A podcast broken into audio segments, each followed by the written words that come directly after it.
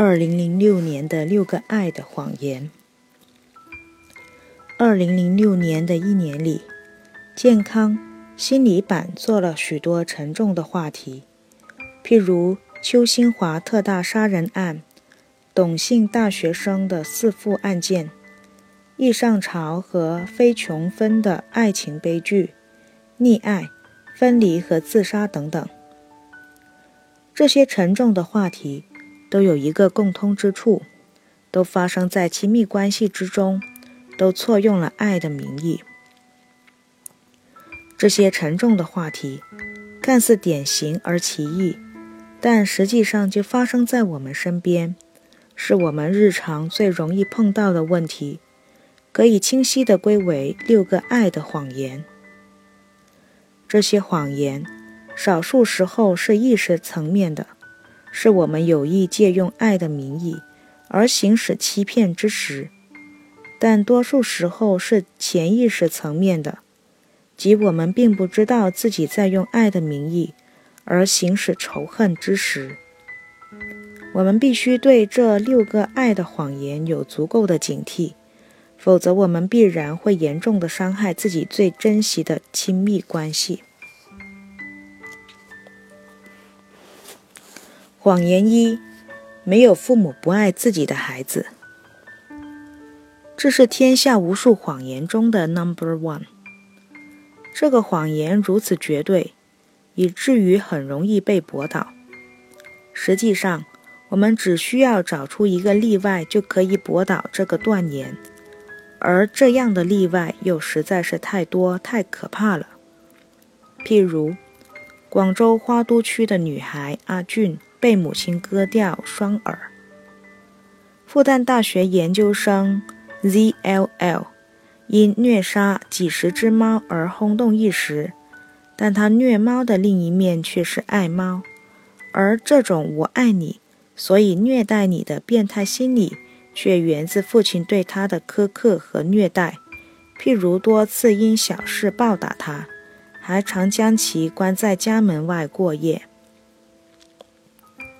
尽管发生这么多父亲虐待孩子的案件，仍有许多人认为没有父亲、没有父母不爱自己的孩子是成立的。他们不讲逻辑漏洞，而强调说那些案例是特例。一个朋友对我说：“父母不爱孩子的，我估计是千分之一吧。”持有这种观点的人，可以上百度的“爸爸吧”。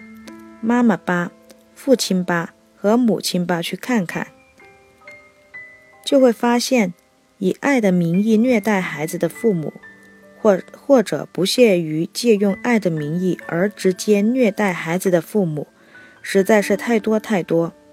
而对父母仿佛有刻骨仇恨的孩子，也一样是太多太多。我自己收到的信件中。至少有百分之二十的信件谈到了父母对自己的身体虐待或精神虐待，也有部分信件是做父母的意识到了自己对孩子的虐待，但他们控制不住自己，于是写信向我求助。这是一个必须直面的事实。现代的临床心理学家普遍认为，一个成年人的关系模式。在很大程度上是他童年关系模式的再现。假若一个人没有什么理由残忍虐待甚至杀害其他人，那么这基本可以断推断，这个人曾被残忍虐待过。譬如虐待小保姆蔡敏敏的珠海女雇主魏娟。从这个角度上看。最终展现在一个成年人身上冷酷的恶毒，可以回溯到他的童年关系，而且多数可以回溯到他与父母的关系。复旦硕士 Z.L.L 在虐猫的时候，不过是把父亲对待他的方式转移到他对待猫的方式上而已，并且直面这个事实还有非常重要的意义。很多人控制不住自己，或者冷酷地对待自己的配偶和儿女，或者残忍地对待社会上的其他人。一个很重要的原因是他们无法直面自己有一个坏父亲或坏母亲的事实。我们的社会特别讲孝道，即便父母虐待了自己，我们也要认为父母是对的。但是，这种理性上的接受不能遏制住他们情感上的仇恨。但父母是不能恨的，所以他们把这仇恨转嫁到配偶、儿女或其他人身上。这种转嫁机制是很多恶行的基础。经常有人给我写信说，他想杀人，他想他想伤害别人。假若你和这样的人对话，他们一开始会对你说，那些人如何如何对不起他。但随着聊天的深入，他最终会承认，最对不起他的不是那些人，而是他的父母或其他至亲至爱的人。在我们这样一个特别讲孝道的社会，没有父母不爱自己的孩子，会成为一个巨大的魔咒，让我们宽恕那些虐待甚至杀死孩子的父母，也让我们看不到恶最初是如何滋生的，从而让我们整个社会都不能直面相反的事实。在这一点上，我们需要向欧美国家学习。有一个成熟的社会体系，监控父母对待孩子的方式，并剥夺严重不合格的父母的抚养权。切记，父爱和母爱是伟大的，这是整个人类不断繁衍并传递爱的最基本、最重要的渠道。但是，这远不是说一个人有了孩子就自动成了好父母。真爱并不是一个简单的事情，我们必须意识到这一点，并不断检讨和反省自己对待孩子的具体方式。没有父母不爱自己的孩子是一个懒惰的逻辑，是父母们为自己开脱的最佳借口。假若你特别迷信这句话，你对待孩子的方式就一定需要检讨。谎言二。我爱你，所以你要听我的。这是我们社会最典型的一个爱的谎言。父母们用这个谎言控制孩子，老师们用这个谎言控制学生，男人用这个谎言控制女人，女人也用这个谎言控制男人。这个谎言是我们的一个集体无意识，它源自我们的共同经历。一到三岁时，当孩子蹒跚学步并开始探索世界时，大人们忍不住要替孩子完成任务。譬如，孩子跌跌撞撞地拿玩具时，大人们递给他；孩子四处爬来爬去时，大人们因担心而制止他；孩子快乐地玩耍并大喊大叫时，大人们警告他们小声一点。总之，大人们为了安全，为了爱孩子，而严重妨碍了孩子探索世界的努力，并且等孩子长大后，我们变本加厉地这样做，譬如帮孩子解决一切难题，替孩子做所有的决定。当孩子拒绝接受时，就以爱的名义强迫孩子接受。家长们在这样做。老师们也在这样做。这样做是在杀死孩子的生命，因为生命的意义在于选择。当一个人不断为自己的人生做选择时，那么不管这些选择是对是错，他的生命都会因为自主选择而丰富多彩，而他的身，而他的心理能量都会不断增加。只有做过选择。一个人才算活过。假若这个人的一生中都是别人在替他做选择，那么他的生命就没有意义。不管别人给了他多少东西，不管那些选择从理性上看多么正确，他都会因此而虚弱无力。以爱的名义替孩子做选择，这会有极大的迷惑性。父母觉得自己做的对，孩子也不知道该怎么反抗。但是，父母和孩子都会因此而苦恼。父母发现，他们必须一直为孩子操心，而孩子则会经常感到闷、烦，甚至还会有窒息感，就仿佛有人在掐着自己的脖子一样。这种窒息感不难理解，因为父母替孩子做所有的决定，就是在精神上捏掐死孩子的生命，并且这种掐看上去是非常善意的。父母这样看，孩子也这样想，社会上也这么认为。理性很容易欺骗人，但情感不会骗人。被掐得厉害的孩子常常做出一些极端的行为，来表达他们的真实情感。现在，父母替孩子决定生活，老师替孩子决定学习的情况越演越烈，而孩子们的反抗也越来越强。其常见方式是网瘾和叛逆，而极端方式则是自杀和杀人。广州近两年屡屡发生中学生和大学生自杀，而且没有清晰的自杀原因，看上去完全是莫名其妙。我自己的理解是，他们多数是被这样掐死的。极端情况下，他们也会直接攻击掐他们的人。这是广州董姓大学生弑父的原因，心理原因。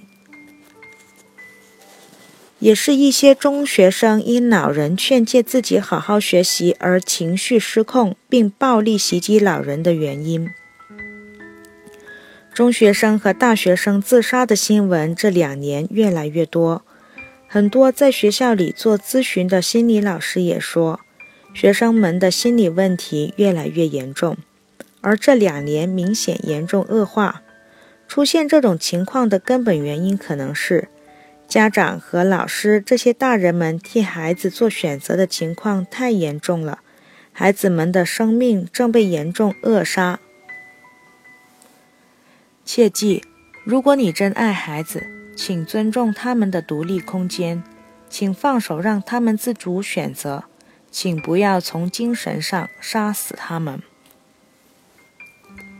谎言三：我爱你，所以我们不分离。大人常借爱的名义，而强迫孩子和自己粘在一起，这也是亲子关系中常见的谎言。一个妈妈写信说，儿子上中学后，再也不肯对他说心里话了，他没有办法知道孩子想什么，很焦虑。我回信说，这是青春期的必然特点，孩子必然要刻意与父母保持一定的距离。这样才能保证自己的独立空间。做父母的没必要去做孩子肚子里的蛔虫，孩子想什么都知道。结果，我收到这个电子邮件发来的第二封信，原来这位妈妈不会用电子邮箱。前面那封信是儿子帮他发的，这次是儿子自己写来的。他赞同我的说法，但是妈妈不愿意接受。这就很简单了，和孩子粘在一起不分离，这不是儿子的需要，而是这位妈妈的需要。其实他大可以承认这一点，对儿子说：“我需要你，所以请你离我近一些，和我说说心里话，而不必借用‘我是为了你好’这种爱的谎言。”父母和孩子黏在一起，通常情况下。都不是孩子离不开父母，因为独立成长是源自生命的冲动，除非这个冲动遭到严重破坏，否则进入青春期的孩子不会乐意整天和父母黏在一起。父母严重的黏孩子会造成很多恶果，最常见的是会阻碍孩子向外发展的动力，孩子为了满足父母的需要。而停止了独立生长，甚至都拒绝谈恋爱，因为他们会觉得那是对父母的背叛。切记，做父母的应经常问自己一句：这样做真的是为了孩子吗？还是为了我自己？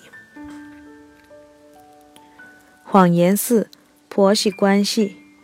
这个词语本身就是一个谎言，因为它听上去是婆婆和媳妇的二元关系，却忽视了本质，这是婆婆、媳妇和儿子的三角关系，并且这个三角关系的核心是儿子，而不是婆婆和媳妇。从这个角度看，婆媳关系是一个再糟糕不过的词语，因为这给了儿子一个借口。让他从容地说：“这是两个女人的事情，他可以做的事情不多。实际上，他才是核心，才是解决问题的关键。如果他袖手旁观，那么所谓的婆媳关系是很难相处好的。这个三角关系，看上去是中国传统的大家庭观念所导致的结果，因为大家庭观念。”我们习惯上在结婚后，把男方的老人接来一起生活。这样一来，媳妇儿和儿子的这个新家庭就和原来的大家庭搅在一起，从而很容易出现问题。因为传统上，媳妇的角色是最不重要的，她是大家庭的外来者，一开始必然难以融入大家庭的体系。但是，现在的家庭中，媳妇儿和儿子差不多是同等重要。他一样要承担经济压力，一样要去外面奔波，而且一样拥有很多资源。他必然认为这是他的家，而不是婆婆的家。如果婆婆认为这是自己的家，并忍不住要在这个家中做主，那势必会起冲突。假若儿子上了，婆媳关系这个词的当，而不积极调解，那么这个家庭很容易支离破碎。不过，问题的实质还不是大家庭，而是俄狄浦斯情节，即恋母情节。反过来说是恋子情节。